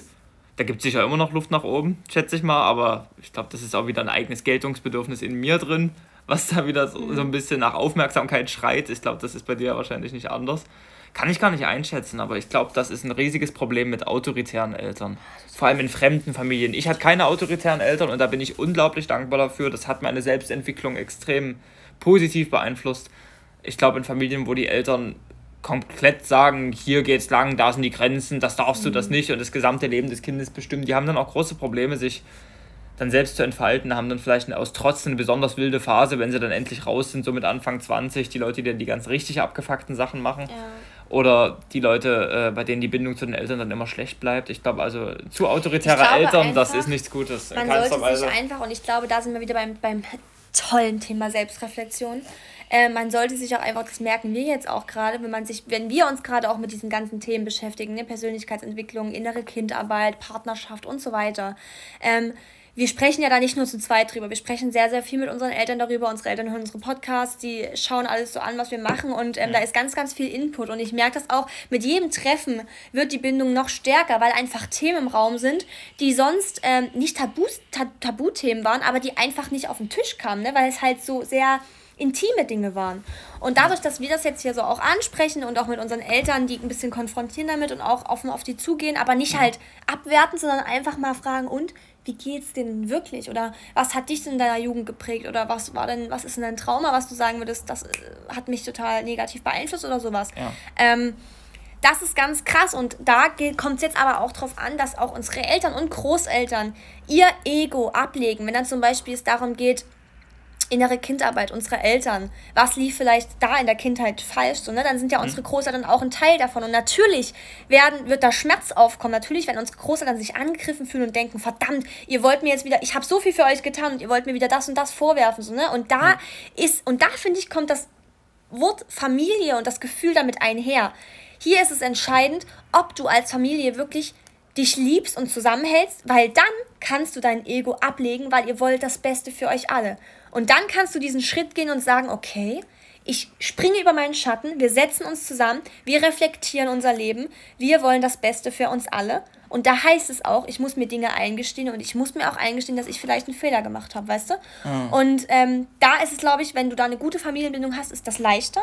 Und wenn nicht, ähm, ist das umso schwerer. Und dann wirst du dieses Ego vielleicht nicht ablegen können. Ah, ich glaube, das hat Oder? wieder sowas mit, äh, mit zweckgebundener Liebe zu tun, dass man genau. im Laufe, ja, dass man im Laufe der Erziehung dann, äh, sag ich mal, diesen, dieses Bild sich man im Kopf entwickelt, wie, ja, ja. ja, ich habe dir kleinen Scheißer doch alles gegeben, was du gebraucht hast, ich habe dir doch alle Liebe jetzt geschenkt. Heul nicht rum, jetzt, jetzt dann, dann, dann, dann, genau, dann, dann, dann mecker mich jetzt doch nicht voll. So im geschenkten Maul schaut man, nee, was, im geschenkten Gaul schaut man nicht ins Maul so in der Richtung. Ähm, ja, ich glaube auch, das ist und das vielleicht. Das ist ganz, ganz wichtig. Aber und ich, ja. Da sind wir wieder an einer groben Grenze. So, kann man denn überhaupt bedingungslos lieben? Ich schätze mal, wenn das wirklich gehen sollte, dann doch innerhalb der Familie, oder? Auf jeden Fall, ja. Aber ich bin mir noch nicht ganz schlüssig, ob das wirklich geht oder ob es in Wirklichkeit nur unser Bewusstsein ist, was uns die ganze Zeit austrickst und ich dir denke, weismachen will, man kann denke, bedingungslos bedingungslose lieben. Liebe heißt ja für viele, ja, man darf sich nicht streiten und so weiter, aber das ist es ja gar nicht. Also ich glaube, so die bedingungslose Liebe kommt halt genau dann zum Vorschein, wenn du halt auch tiefst mit der Familie durchmachst, oder? Und ihr dann merkt, liebt ihr euch wirklich oder ist es halt nur eine Zweckgemeinschaft? Ja, okay. andere also Diskussion. Das, Wie funktioniert ähm, unser Gehirn? Lässt sich Altruismus wirklich leben und mhm. äh, ist Liebe bedingungslos oder ist Liebe zweckgebunden? Keine Ahnung, Leute. Ja. Was, was meint ihr? Ja. Kann man sich wirklich, kann man sich wirklich lieben, ohne am Ende diesen emotionalen Anspruch zu haben, ja, ich habe was Gutes für dich getan, jetzt zahlst mir doch mal zurück. Nur Ego, ne? Eigentlich. Meine ich ja. Ja. Das meine ich ja, deshalb. Also äh, Liebe versus Ego, ich glaube, das ist ein großer Mischmasch in unserem Kopf, der sich nicht so leicht kategorisieren und entschlüsseln lässt. Das spielt alles eine Rolle. Mhm. Und deshalb ist es wieder umso wichtiger, das auch selbst für sich zu wissen, damit man den Bezug zu seinen Eltern, den Bezug zu seinen Kindern, zu seinen Enkelkindern immer ausgewogen betrachten kann. Dass man die Leute einerseits als Objekt der Liebe und als Objekt, sage ich mal, dieser Struktur betrachtet, wie schön, dass es diese Rollenverteilung gibt und andererseits aber jedes Wesen als Individuum ich, wahrnimmt, dessen würde, Potenzial entfaltet werden kann ja, im Kontext ja, der Liebe. Ich würde eigentlich Familie auch so grob als Chance sehen, muss ich ehrlich sagen. Als ähm, extreme Chance, ähm, weiter an sich zu wachsen, weil du vielleicht auch gerade durch den Familienrückhalt ähm, eben in schlechten Situationen durch diesen Rückhalt trotzdem ähm, Motivation und Kraft hast, weiterzugehen, bestimmte mhm. Schritte einzuschreiten, die du vielleicht alleine nicht packen würdest, weißt du, weil du halt weißt, egal was kommt, mich liebt trotzdem immer jemand. Weißt du, so dieses, mhm. ich werde aufgefangen, egal was passiert. Und, da, und dann gehe ich auch mal ein Risiko ein, weil ich weiß, auch wenn alle Stricke reißen und ich vielleicht all mein Geld, meine Wohnung und so weiter verliere, dann kann ich noch zu meiner Familie. Und ich glaube, da da ist diese Risikobereitschaft bei Menschen, die einfach einen Rückhalt haben, viel größer und die gehen dadurch Risiken ein, aber schöpfen auch mehr Kraft und können sie auch mehr erreichen, oder? Deshalb hätte ich gesagt, eine also, eine, nicht eine stabile, aber einfach eine liebevolle Familie ist ein wichtiges Fundament. Ja, und da geht es gar nicht darum, was es für ein Konzept ist, sondern wirklich, dass nur diese Wertschätzung und Liebe vorhanden ist. Ja, ne? genau, da, das wäre jetzt auch so meine Schlussfolgerung ja. aus dem Ganzen gewesen. Was ist denn Familie schon? Ein gesellschaftliches Konzept, eine arbiträre Zusammenstellung von genetisch ähnlichen Leuten. Mhm. Was soll es denn schon sein? Evolutionsbiologisch ein sinnhafter Zweckverband, der sich gegenseitig hilft. Ich glaube, mhm. das sind alles richtige Antworten. Ja. Man darf sich nicht auf eine so spezialisieren. Man, man kann sich jetzt ne? auf eins spezialisieren, aber es sind alles richtige Antworten. Und das Einzige, was all diese Konzepte trotzdem übertüncht ist das Gefühl. Mhm. Das Gefühl, was man in der Realität lebt, das Gefühl von Vertrauen, das Gefühl von Bindung. Woher auch immer diese Liebe stammen mag. Ob ja. das jetzt aus dem Ego kommt oder aus bedingungsloser Liebe oder aus unseren Überbleibseln der Geschichte. Die Liebe ist trotzdem das, was man real fühlen kann und die ja. Zuneigung und der, der Rückhalt und die Zuneigung und die, Bereitschaft, sich zu helfen, gemeinsam zu wachsen und groß zu werden. Das ist, glaube ich, das, was man sich trotzdem zentral nach Hause ziehen kann. Und das ist, glaube ich, für mich der fundamentale Wert hinter einer Familie. Und genau diesen Teil habe ich früher nicht erkannt. Da war eine Familie ja, für mich einfach, auch. das war für mich, eine Familie war für mich so wie Weihnachten. Ich genau, wusste zwar, die genau. haben mich, ich wusste zwar, die haben mich alle lieb, aber ich dachte mir so, ja, das sind meine Eltern, die müssen mich ja lieben. So, und das macht halt jeder so. Und, und ich, aber ich ja. finde auch, dieses, ich, die Eltern, meine Eltern müssen mich, mal, mich ja lieben, das ähm, ist immer noch sehr tief in mir tatsächlich. Also auch einfach, weil ich da wahrscheinlich noch ein Problem mit mir selber habe, dass ich irgendwie denke, ähm, warum soll, also warum sollten die mich lieben? Ich, äh, keine Ahnung, ich habe denen so viel Leid angetan oder ich habe so ihr Leben versaut, also jetzt mal im überspitzten Sinne. Ähm, so, und ich denke, ich finde gerade bei mir jetzt wird mir immer mehr bewusst, äh, dieses Ganze, sie lieben mich, weil sie mich wirklich als Menschen wertschätzen, kommt jetzt gerade durch diesen ganzen Prozess. Wir beschäftigen uns miteinander, wir interessieren uns, was im Leben des anderen abgeht, ne? was der für Probleme hat, was der für Schwächen hat, was lieben wir eigentlich an der anderen Person. Gerade mit solchen Dingen wird mir immer mehr, also wird mir immer bewusster und immer klarer, weil man es auch mal benennt und auch mit sich miteinander auseinandersetzt, dass die mich wirklich lieben, weil ich ich bin so und nicht hm. nur, weil ich halt genetisch von denen abstamme. Und hm. das ist total geil und total essentiell und dafür bin ich so dankbar. Genau. Äh, weil mir hat das früher gefehlt, tatsächlich. Ja, bei mir genau so. Das ähm, war dieser wichtige Erkenntnisprozess genau. dahinter, zu sagen, ich übersteige das, ja. das Konzept und das, was jeder sagt, warum es so zu sein hat und gehe mal darüber hinaus und schaue mir das Individuum auch an ja. und sage, okay, der hat mir so viel Gutes getan, der hat mich nie im Stich gelassen. Genau. Und vielleicht, wenn er es sogar mal getan hat, dann ist es trotzdem mein engster Vertrauter auf dieser ganzen Reise hier bisher und es fühlt sich einfach gut an. Ja warum genau sollte ich das nicht wertschätzen? Ja. Sowas, sowas kann man doch nur wertschätzen und ich finde, da ist es auch absolut gerechtfertigt, da einen Aufwand reinzustecken, um das aufrechtzuerhalten. Es ist natürlich schwierig, weil man, da geht es nicht um einen Freund. Es ist schwieriger als eine Person Obwohl zu managen. Ich finde, es ist sogar leichter eigentlich, weil, ähm, also bei, gerade bei Familie, Familien sind, ähm, wenn man eine gute Bindung hat und die immer besser wird, wenn man sich miteinander hinsetzt und redet, ähm, finde ich, Familien nehmen dir ganz viel nicht übel. wenn du dich mal eine Zeit lang nicht meldest, weißt du, dann wissen Familien damit umzugehen. Wenn ich zum Beispiel mich lange bei meiner Mutter nicht melde oder mich halt nicht täglich melde oder was auch immer, dann ruft die mich nicht danach an und macht mir einen Vorwurf, sondern die ruft mich an und sagt, schön, dass wir uns mal wieder hören, weißt du? Die sieht automatisch das Positive, weil sie das Gute in der Situation sieht, weil sie wahrscheinlich meine Mutter ist und mich liebt mhm. oder für die Zeit dankbar ist. Aber diese kleinen Dinge, weißt du, oder wenn ich mit meinem Opa telefoniere, auch wenn es nur einmal im Monat ist oder was auch immer, der freut sich so. Oder meine Oma oder meine Schwester, ja. weißt du, die freuen sich so über diese kleinen wertvollen Minuten. Und das hast du bei Freunden zwar auch, aber bei Freunden ist es oft eher so, dass die mal angepisst sind, wenn du nicht zurückschreibst, eher mal, weißt du? Du meinst, oder da, mal da so ein bisschen, ja, weil ihr halt auch, ja, weil ihr Freunde seid und weil da auch viel mehr Ego, glaube ich, im Spiel genau, ist. Genau, da ja? übertüncht die, die eigenen Ängste, übertünchen genau. da die Bindung. Und das ist bei einer Familie ja. anders. hoffentlich anders. Triebiger irgendwie, instinktiver, finde ich, mehr vom Gefühl, weil das Gefühl mehr leitet. Ich hätte das auch so unterschrieben mit dem, dass die Familie einem das nicht so übel nee, nimmt, außer ja, ich will äh, da nicht, dass ich jetzt was Böses sage, aber außer habe ich das Gefühl, also bei meiner Mom merke ich dann schon öfter mal raus, wenn ich mich eine Weile nicht melde, dass, äh, dass da eine sichtbare nee, Angekratztheit zu spüren ist, die dann zum Glück auch schnell vergessen aber ist. Aber du weißt auch, dass du dann immer, wenn ihr telefoniert und du merkst, dass sie ähm, irgendwie angespannt ist, dass du dann auch immer zu mir sagst, oh, ich habe mich jetzt aber auch eine Zeit lang nicht gemeldet. Dass dann bei dir was nee, Klick macht und du sagst, du bist dann auch nicht sauer auf sie, sondern du sprichst es dann auch immer ja mittlerweile direkt an, so, warum ja. bist du jetzt sauer? Und dann einfach auch dir die, die Schlussfolgerung daraus ziehst, ich melde mich jetzt einfach öfter, weißt du? Ja. Und das ist ja das Coole, dass ihr ja. daran auch beide noch lernt, so. Es ist so ein Geben das, und Nehmen von lehrreichen Sachen, so. Das also, ist so ein Prozess, geil. der sich gerade erst entwickelt hat, dass ja. ich, äh, dass man auch mal auf die subtilen kleinen Unteremotionen schaut, ja. schaut und wirklich auch die eigenen Eltern als ähm, oder auch die eigenen Großeltern und so weiter als äh, Menschen ansieht mit eigenen Schwächen, mit ja. eigenen Ängsten, ohne die jetzt damit niederzumachen. Ja. Aber jeder ist ja nur menschlich und jeder hat vor irgendwas Angst und möchte geliebt werden und möchte Zuneigung bekommen. Genau, und ich finde auch jetzt gerade. Und deshalb, da ist es, glaube ich, wichtig, sich mit diesen Personen so auseinanderzusetzen, als wären sie ein Freund von Total, dir. Genau, und zu, genau. drauf zu horchen, hey, hat dir das jetzt gerade, äh, hat dich das gerade etwa verletzt? Wie sieht denn das aus? Wollen wir darüber sprechen? So lässt, wie wir miteinander reden würden. Lässt sich da eine ne? Lösung finden? Ich glaube, so reden sehr wenige Leute mit ihren eigenen Eltern. Und auch mit ihrem eigenen Partner wahrscheinlich sogar. Also da fängt es ja an, so, ne? Also, weil, genau, weil man aus diesem Rollenbild nicht rauskommt, sagen deine Eltern, die nehmen das schon nicht übel. Ach. Denen geht's auch gut, die haben auch keinen, die heulen auch ja, nicht, weißt die ja. sind ja alt, die, die haben gar keine genau. Emotionen. So. Oder, diese, Dieses. oder diese Sichtweise, meine El Eltern helfen dem Kind und nicht das Kind hilft den Eltern. Ja. Ich finde, ein Kind kann genauso einen frischen Wind reinbringen mit neuen Informationen auf gewisse Aspekte. Man, was ist, äh, dahingehend ist es eine Gemeinschaft, eine ich, Liebesgemeinschaft, genau. die sich äh, gegenseitig bereichern kann und trotz allem in ihrer Struktur bleibt. Ich weiß auch bleibt. noch damals, als ich kleiner war und meine Mutter manchmal heulend irgendwie ähm, da saß, da war tatsächlich immer, weil ich es halt auch so in meinem Bild dachte ich so, meine Mutter ist schwach. Wieso weint die denn jetzt? Die ist doch alt, die darf nicht weinen. So die, die alte Menschen, was heißt jetzt alte Menschen, aber ältere Menschen, die sind doch erwachsen. Wieso weint die denn jetzt? Warum hat die denn Probleme? Ich dachte, erwachsene Menschen haben gar keine Probleme. Ähm, und das war total gruselig. Aber weil sie halt, Karl, weil sie halt ähm, in dem Moment äh, geweint hat, aber nicht mit mir drüber geredet hat, warum sie weint. Und das ist das Problem, weißt du? Ich finde jetzt auch, was ich auch mit meinen Kindern, Kinder müssen, äh, sollten auch von vornherein merken, dass es halt nicht immer super läuft im Leben, ne? dass mhm. es auch mal Baustellen gibt, dass man auch mal weinen darf, dass ich zum Beispiel, wenn ich meine Tage habe, auch mal aggressiv bin oder auch mal genervt von mir oder von dir oder von mhm. was auch immer so.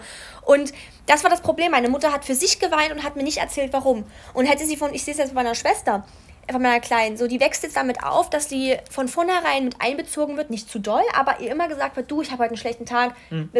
So, meine Schwester lernt damit umzugehen. Die lernt damit umzugehen, was sind Emotionen, ne? Wie kann ich meine Emotionen filtern? Wie gehe ich mit den Emotionen um? Ja. Und das ist ganz, ganz wichtig, auch wirklich zu sehr. Auch ein Vater, auch ein Papa darf mal weinen, so auch solche Dinge, ne? Auch mhm. ein Papa darf mal einen schlechten Tag haben. Und ähm, ich finde das jetzt total abgefahren, weil für mich ist das jetzt gerade wo ich auch mit meiner Mutter so dankbar bin, weil sie das genau, was damals schief lief, in Anführungszeichen, aufarbeitet, dass sie, wenn sie jetzt einen schlechten Tag oder wenn sie jetzt ein Problem hat, dass sie mich anruft sogar mhm. und einen Tipp von mir haben will oder einfach das von, von mir, bei mir von der Seele redet und auch ähm, ja, einfach mit mir drüber sprechen möchte. Nicht in dem Sinn, ich will das ja dann auch nicht so, dass ich mich jetzt als Oberlehrer fühle und sage, ich habe immer einen Tipp für dich, sondern einfach dieses, du kommst zu mir, wenn es dir schlecht geht, so wie ich zu dir komme, wenn es mir schlecht geht. Und das ist so, nicht dieses, nur das Kind darf zu Mama kommen, wenn es schlecht geht, sondern es geht auch andersrum. Genau. Ja, also ist mein Opa darf auch zu mir kommen, wenn es ihm schlecht geht und das ist in Ordnung so. Es ist nicht nur, weil du älter bist, darfst du nicht, darfst, darfst dir nicht schlecht gehen so. Also mhm. das war bei mir als Kind total drin. Also völlig krass. Und jetzt merke ich das gerade, wie einfach auch mal mein Opa mal von mir weint, wie auch mal meine Oma von mir weint, wie wir ganz ehrlich sprechen, dass sich das total wandelt, dass ich jetzt endlich mal auch mal merke, dass da wirklich eine Wertschätzung ist, weil wir uns alle miteinander vernetzen und oh, ja, ganz nee, unglaublich. Ich, ich finde das so, so schön und da merke ich einfach, wie krass viel Wert Familie doch für mich ist. So. Also genau, genau, das habe ich jetzt auch ähm, wie viel man daraus ziehen kann. Zunehmend ne? gemerkt, vor allem. Man, man fühlt sich ja auch wertgeschätzt dadurch, dass man sagt, der, nicht der eigene Rat, aber du, du als Kind oder als mhm. Enkel wirst trotzdem als äh, vollwertig genau, angesehen. Genau. Du bist in der Lage, die Probleme der anderen zu verstehen ja. und äh, mit denen sich emotional darüber auszutauschen. Ich ja. finde, das, das stärkt diese Bindung. Total, diese, total. diese tiefgreifenden nicht nur von Gespräche. Einer Seite, ne? Und genau, sondern, nicht einseitig, sondern ja. dass sich gegenseitig. Äh, die gegenseitige Offenbaren von Schwächen und Ängsten, sich das gegenseitig und, dabei helfen. Und auch nicht, dass deine Eltern zum Beispiel immer nur zu dir sagen, ich bin stolz auf dich, weil du hast eine Eins in Mathe sondern dass meine Mutter auch mal zu mir sagt, oh Mary, ich bin gerade so dankbar und stolz auf dich, dass du mir diesen Input gegeben hast, ne? dass ich jetzt diesen menschlichen Input von dir hatte, dass ich jetzt vielleicht diesen Weg gehen ja. sollte oder dass ich das mal in die Hand nehmen sollte oder so. Und das ist so krass für mich, weil ich jetzt auch merke, sie beschäftigen sich mit meiner Persönlichkeit und schätzen das noch wert. Und das ist mhm. das unglaublichste mhm. Wertschätzungs- und Stolzgefühl, was ich je spüren konnte. So, ne? Ja, genau, das hatte ich, also, bei, hatte ich bei mir tatsächlich auch. Das ist äh, richtig krass. Was Paralleles mit, äh, mit meinen Großeltern, genau. meiner Schwester, meiner Mutter Mutter genau. jetzt neulich äh, mit meiner Mutter, sie hat mich gefragt nach der inneren Kindarbeit ja. zum Beispiel, dass wir uns vielleicht mal darüber austauschen können, wie war das bei uns in der ja. Kindheit, damit sie vielleicht auch was für sich, für sich mitnehmen, mitnehmen, kann, für, ihre, kann, ja. für ihre, eigene Verarbeitung dieser Zeit mit mir als Kind, vielleicht auch für ihre eigenen Eltern, das würde und mich klar, mega freuen. Und in dem Moment machen sie, ja, sorry. Oder, äh, kam, kam es richtig angepisst, wenn ich immer unterbreche, tut mir ich, leid. Ich durfte so wenig ich reden in so diesem Podcast. Input. Ja, tut mir leid.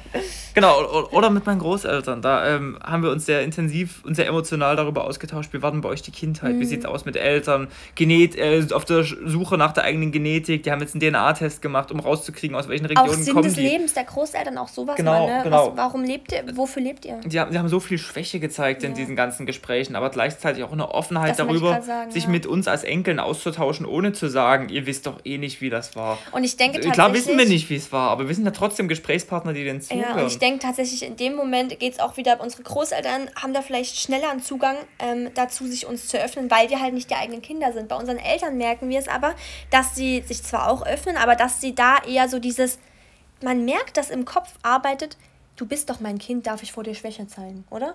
So dieses, verdammt, du bist mein Kind, ich sollte vor dir nicht schwach sein, ich muss doch für dich die, die ähm, ähm, ein Vorbild sein und ich will dir doch zeigen, dass alles gut läuft im Leben. Und das merke ich gerade, auch wenn zum Beispiel unsere Eltern sagen, ja, lass uns mal über die innere Kindarbeit sprechen und so. Du merkst, sie sind zaghaft und sie, sie wollen eigentlich, aber sie haben irgendwie Angst, ähm, diesen, dieses, dieses Tor zu durchbrechen. Wir machen uns jetzt angreifbar wir gehen unserem Schmerz auf den Grund und vielleicht kommen Dinge hoch, die wir nicht hören wollen, so, ne? Aber genau das ist dieser Knackpunkt, den ich so, so feiere, weil dadurch entstehen so viel neue, neue Sachen und neue Liebe und neue auch, Emotionen und noch mehr zusammenwachsen. In dem so. Moment, wo das Rollenbild, Familie, wo dieser mhm. Vorhang, dieser Schleier gelüftet wird von ich.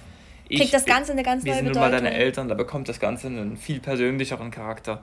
Den Teil, den glaube ich, in der Vergangenheit, in dem generationsübergreifenden Leben, der wurde vielleicht schneller überschritten, weil man einfach mehr Zeit miteinander hatte. Und da war das ja. halt äh, keine wirkliche Struktur mehr, sondern da hat es keine Struktur, ja, weil wieder, da bedarf es keiner Struktur einfach. In einem ständigen Zusammenleben, da musste man sich zwangsläufig und deswegen finde ich eigentlich auch so diese Mehrgeneration oder in der Schule so, wenn mehrere Generationen zusammen sind, da sieht man das ja auch. Die Kleinen lernen von den Großen, aber auch die Großen lernen von den Kleinen. So, ne? Es ist ja immer so doch dieses, auch ein 90-Jähriger kann noch was von einer 5-Jährigen lernen. So, das ist ja, ja. nie, ähm, ne, das hat ja nichts zu bedeuten, dieses Alter oder diese Reife, sondern es ist ja ganz anders. Ich wollte gerade sagen, und in der Familie kann man sich ja auch unglaublich bereichern, weil nichtsdestotrotz steckt in jeder Person ja ein... Lustiges Beispiel zum Beispiel. Karl hat mir vor drei Jahren eine Sternschnuppe zu Weihnachten geschenkt.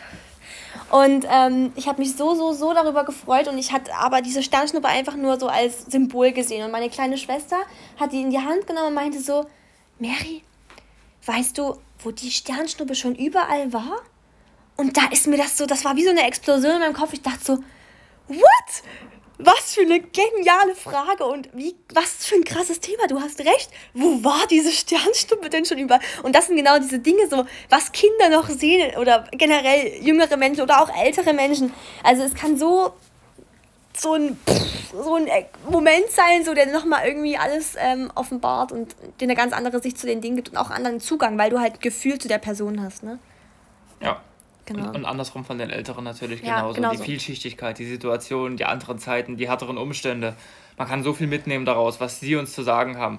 Und man kann von diesem gesamten Erfahrungsschatz in dieser Gruppe, in dieser engen Gruppe, gebunden durch Liebe, nur profitieren, wenn man diesen Schleier lüftet. Dieses Familienbild, was man im Kopf hat, etwas Dieses anknacksen, ja. anknacksen lässt. Und ach, das ist, ähm, ja. das finde ich wichtig. Und genau und das genau dadurch habe ich es geschafft, meine Familie mehr wertzuschätzen ja. als früher. Dadurch, dass ich diesen Schleier für mich gelüftet habe und auch außerdem noch gelernt habe, selber Liebe zu schenken und mhm. Liebe zu geben durch eine gewisse Standhaftigkeit im Leben. Ganz genau. Weil du, du, du kannst nur Liebe empfangen, wenn du selber Liebe Ganz geben genau. kannst. Das ist ja, glaube ich, auch das Gegenproblem der Kinder, dass Kinder oft denken, sie kriegen halt Liebe von den Eltern, aber oft geben die Kinder ihren Eltern gar keine Liebe. Ich merke das jetzt auch bei meinen bei Großeltern, Eltern generell.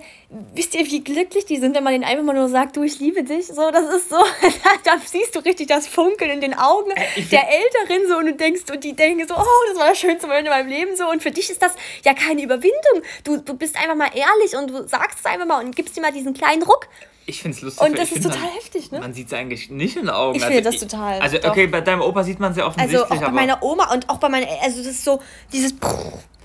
So, es ist so schön, weil mir zum Beispiel, also ich, mir fällt das tatsächlich sehr, sehr, sehr, sehr schwer, diese Worte zu sagen. Also ähm, gerade bei meiner Familie, ähm, also das konnte ich tatsächlich bis vor ein paar Wochen noch gar nicht. Ich habe mir das jetzt wirklich antrainiert, das auch einfach mal zu sagen, weil ich es ja fühle, aber dieses Aussprechen fiel mir ganz, ganz schwer.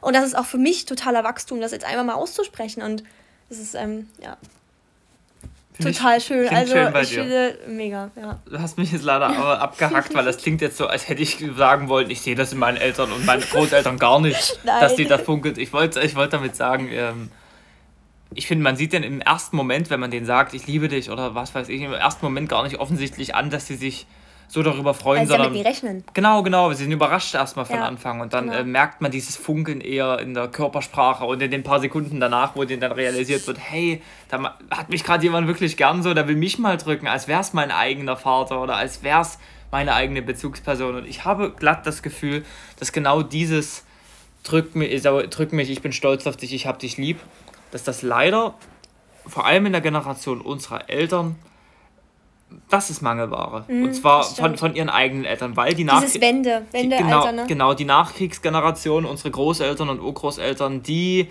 hatten mit so einer substanziellen Not zu kämpfen, dass die einfach äh, mit, Lieb, mit, mit Liebe ja. schenken und keine Zweckgemeinschaft sein, intuitiv gar nicht so viel anfangen konnten. Vielleicht, das wäre jetzt eine grobe Mutmaßung, ja. aber ich, das ist ein Phänomen, was ich öfter beobachtet habe. Ja, weil meine Mutter zum Beispiel und auch sehr schwer mit Liebe umgehen kann. Also es ist so, du meinst, weil, man, weil sie es durch ihre eigenen Eltern so nicht bekommen ja, ja. hat. Ja, da genau. sind wir auch wieder beim Thema fünf Sprachen der Liebe. Das ist auch noch spannend, da werden wir auch noch mal drüber reden. Das ist halt, das geht alles ein bisschen damit einher. Ihr seht, Leute, es ist wieder alles. Wir können mittlerweile wirklich so auf den Folge aufbauen, weil wir den Bezug zum inneren Kind immer haben, zum ja. Ego. Es ist so richtig. Ja. Und ich, da, da sehe ich gerade als äh, uns, als junge Generation, da sehe ich auch eine große Chance darin, weil Fall. diese, na, ich will es ich nicht Missstände nennen, aber da sind vielleicht auch noch kleine Knackse, kleiner Ballast in der Bindung zwischen mhm. unseren Eltern und unseren Großeltern da. Vielleicht Dinge, die sie sich selber ja, alle gar nicht bewusst genau, sind. Weil ich auch Und vielleicht kann man da ja äh, sogar ansetzen und das Leben als Gemeinschaft, als Gruppe besser Komplett machen, revolutionieren, so ein bisschen, indem ne? man dann offen darüber spricht. Mhm. Genau das. Weil ich auch finde, jetzt gerade unsere Generation ist ähm, schon sehr offen, also viel offener, was das Ganze angeht. Ne? Und die sprechen auch mal Dinge an, die vielleicht davor einfach nicht auf den Tisch gekommen sind. Ähm, und generell, also hat sich so, so ein bisschen der Wandel gerade. Vor allem so in den jüngeren Denkst Menschen, du? oder? Also, also ich kenne ich kenn, auch sehr viele. viele. Ich kenne eigentlich. Ich kenne auch viele Gegenteile, das stimmt, ja. Also ein Großteil der jungen Leute, ja. die ich kenne, die sagen, also meine Eltern sind halt meine Eltern ja, und meine Großeltern, die habe ich gern, aber ist mir eigentlich auch aber egal. Ich finde, ich die es meisten. gibt schon mehr Sonderfälle als noch vor 20 Jahren. Und genau das ja. wird sich immer mehr ausprägen und immer mehr weiterführen, weißt du? Und dann wird sich das alles so ein bisschen, denke ich, hoffe ich, so ein bisschen so wandeln, dass ähm, Familie, auch jetzt gerade mit dem ganzen Corona und so, ich finde, ähm, das kriegt alles jetzt langsam so einen neuen Wert durch das alles, oder? So ein bisschen. Also man rückt näher zusammen, man, man besinnt sich eher so auf die Dinge, die wirklich wichtig im Leben sind und man beschäftigt sich eher mit sich selbst. Man sitzt zu Hause, man hat halt nie wirklich viel zu tun. Entweder man glotzt den ganzen Tag Netflix oder man beschäftigt sich halt mit sich selber und geht mal in sich. Mhm. Und vielleicht kriegt man dann eine Depression, wenn man nur zu Hause sitzt, aber dann geht man dem mal auf den Grind. Warum bin ich allein? Warum bin ich allein? Warum, warum kann ich nicht mit mir alleine sein? Ne? Solche mhm. Dinge kommen ja immer mehr auf. Nee, das stimmt, ja. Also jetzt, äh, und, ohne Wertung ja. auf die Corona-Krise, nee, aber, aber, im, so, an, im Angesicht des Todes. Man muss ja das, das Positive daraus ziehen auch irgendwie, ja, ne? Oder eine Entwicklung im Angesicht einer Notsituation ja. ist man, glaube ich, auch leichter in der Lage, sich auf das zu besinnen, was einem wirklich wichtig ist. Es wird ja oft so gesagt, wenn man erstmal weit unten ist, dann kommt man vielleicht mal, geht ein Wandel vor, voran so. Also und man realisiert, was wirklich äh, ja. wichtig für einen ist. Und das ist ja schon, das ist die Familie, das sind hoffentlich auch die Freunde. Und das ist vielleicht eben doch gar ja, nicht. soziale Bindungen. Ist vielleicht doch gar nicht so sehr die Identität, die man sich hier aufgebaut hat oder dieser Job, von dem ja, man dachte, geht der ja ist auch toll. Damit, die, deine Identität oder dein, ja, deine Persönlichkeit geht ja auch mit deiner Familie einher, sondern mit deinem sozialen Umfeld. Es ist ja wieder so dieses. Ja, die entsprichst in ja, gewisser, genau. in gewisser Weise daraus und das. Ist ja krass. Ich finde auch generell dann zu, zu schauen mal, von wem hat man denn welchen Charakterzug auch so da zu gucken, ne? Was habe ich vielleicht von meinen Großeltern mir angeeignet und was nicht. Und darauf sich da, das ist glaube ich auch nochmal so zum Schluss zu wichtig zu sagen, sich nicht immer nur auf diese negativen Punkte zu, zu fokussieren und zu sagen, ach, die Marke habe ich von meinem Großvater und die Marke habe ich von meinem Onkel und das habe ich davon und das davon, sondern mal zu sehen, geil, diese Neugier, die habe ich da von dem und das habe ich von da und die musikali also die musikalische ähm, wie heißt ja, meine Musik musikalische Begabung. Ja, meine musikalische Begabung habe ich von dem, genau. Sich eher darauf mal zu besetzen und dann auch vielleicht mal zu sagen, cool. Also richtig cool, dass du mich damals unterstützt hast als Kind, dass ich mein Instrument gerne, so weißt du, auch mal dafür dankbar zu sein und zu, so, hm. solche Dinge gerade so, gerade jetzt in der ganzen Pandemiezeit, wo man so damit konfrontiert wird, darauf sich mal ein bisschen zurückzubesinnen und auch mal das wertzuschätzen und dafür dankbar zu sein. Für Dinge, die einem normal vielleicht alltäglich vorkommen und für selbstverständlich genommen werden, so die einfach mal so ein bisschen sich vor Augen zu führen und zu sagen, du, eigentlich hatte ich eine echt coole Kindheit oder ja, es gibt immer was, was schief lief, so, das wird es auch immer geben. Aber daran, das kann man jetzt auch in die Hand nehmen und daran arbeiten, so, oder? Also, Darüber kann man sprechen. Genau. Darüber kann man sich austauschen. Das geht dann nur, wenn man aus dem Familienkonstrukt ausbricht und sich als Individuum betrachtet Ganz und mit, genau. mit emotionaler Gleichheit begegnet und da äh, bereit ist, was aufzuwirbeln. Und ja. vielleicht stößt man dann auch auf eine ganze Kette von, von kleinen Problemchen, über die es vielleicht mal zu sprechen gilt. Und dann geht es vielleicht auch darum, was denk, wie ist das mit den Eltern und den Großeltern von der Bindung? Und was, äh, wie sieht es mit den Großeltern aus? Wollen die vielleicht auch mal ein bisschen Liebe? Und wie kann man das alles gemeinsam schöner machen? Ja, ich finde das zum Beispiel jetzt auch ähm, zur Weihnachtszeit, das habe ich mir jetzt vorgenommen, ähm, ich finde, bevor man auch immer so ein bisschen die Probleme aufrollt, könnte man sich auch erstmal mm, zusammensetzen und das habe ich tatsächlich doch gefühlt noch nie so irgendwo gesehen, sich mal sagen, was man am anderen liebt oder wertschätzt. Und das habe ich mir dieses Jahr als kleines ähm, Spiel oder als kleines Experiment mal vorgenommen, als kleine Chance in meiner Familie zur Weihnachtszeit, das mal ein bisschen durchzuziehen und mal, ähm, dass jeder zum Beispiel, ihr könnt ja ein Spiel daraus machen, einen Lostopf oder sowas, jeder zieht einen Namen und jeder muss dann dem anderen mal in zwei, drei Sätzen sagen, was er an ihm wertschätzt, was seine Stärken sind. Einfach mal sowas, weil ihr wisst ja selber wahrscheinlich, wie schön es zu hören ist von der Familienmitglied, ähm, wenn jemand sagt, du, ich bin stolz auf dich, weil, oder das hast du toll gemacht, weil, solche Dinge. Und ähm, ja, genau. Bin ich richtig gespannt, Echt? wie das läuft. So, ich finde das total cool. Das ist eine interessante Idee. Ja. Das werde ich vielleicht auch ich mal anstoßen. Ein kleiner Komplimenteabend, ja. eine kleine Komplimenterunde, weil ich Weil bevor mal du dann auch in die Tiefe gehst und vielleicht Konflikte ansprichst, sollte man so eine Base schaffen, dass es wirklich allen gut geht. Ne? Dass, alle, ja. dass alle wissen, sie lieben sich und, hey, es, ne, und dann kann man auch tiefer gehen. Wie oft kriegt man denn schon mal ein ernsthaftes Eben. Kompliment gesagt? Wie Eben. oft wird man in diese Situation gebracht? Vielleicht bringt das auch einen Stein ins Rollen. Weil ich finde das auch schwierig. Also, oh Gott falls man, falls man sich als Enkel ja. äh, beispielsweise nicht genug gewürdigt fühlt. Ist mhm. bei mir jetzt nicht, nicht so wirklich der Fall, aber jetzt mal angenommen, man fühlt sich da zu wenig verstanden und wertgeschätzt. Und daraus kommen dann meistens auch Gespräche ins Rollen, so, ne? wenn man ich, das einmal anfängt. So dann ich ich meine, so vielleicht, wo, woher sollen die Eltern das dann auch haben, das dem Kind geben zu können? Vielleicht ja. können sie es selber nicht, weil sie es selber nicht bekommen haben. Vielleicht sind die Großeltern in der Runde anwesend und eine kleine Komplimente-Runde könnte da die Kaskade ins Rollen bringen, sage ich mal, dass die Großeltern den äh, Kindern, den, unseren Eltern endlich mal was Gutes sagen, nach all dieser Zeit endlich mal die Wertschätzung geben, die sie eigentlich auch sich im Laufe dieser Jahre erarbeitet haben. Und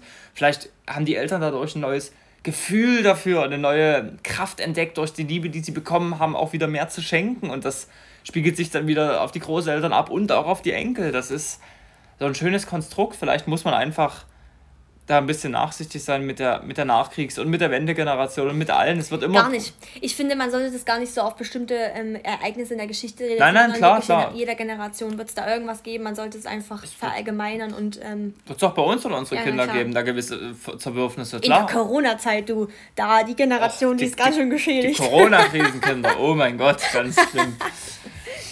Ja. Ja. Genau. genau. Und okay, da, das war jetzt wirklich ein sehr komplexes Thema. Wir sind ein bisschen vom Skript abgewichen, aber. Ist von Flo. Wir haben viel abgedeckt. Karl hat heute ein bisschen weniger geredet. Würde ich auch leid. sagen. ja. Du streichelst mich. Das zeigt mir, du meinst es nicht böse. Nee. Genau, ähm, so viel dazu. Ich hätte jetzt auch noch viel, viel mehr sprechen können. Ja, ich auch. Wir hätten das vielleicht teilen sollen, merke ich gerade, in zwei nee, Teile. wir können das ja einfach immer noch mal so ein bisschen updaten, wenn wir was Neues dazu erfahren. So, weil es ist ja auch wirklich, wie gesagt, ein total langer Prozess, der nie beendet sein wird. Und ich denke, vor allem, wenn wir dann selber Kinder haben werden und so, dann werden so viele neue Sachen aufkommen und man sich dann beschäftigen muss, weil wir sehen das ja jetzt auch wirklich nur aus der Kindsperspektive. Ne? Wir haben ja jetzt noch gar nicht die andere Perspektive, die wir so wirklich fühlen. Und ja, das wird, es wird immer irgendwas geben, woran man wachsen kann. Aber man muss es halt als Wachstum sehen, ne? Man muss halt was wollen so und aktiv was dafür tun. Ja. So wie immer im Leben, Leute, ihr wisst es mittlerweile. Ja, Hoffe ich. Das genau. Ja, das war's, oder? Das war's, oder? Das war's.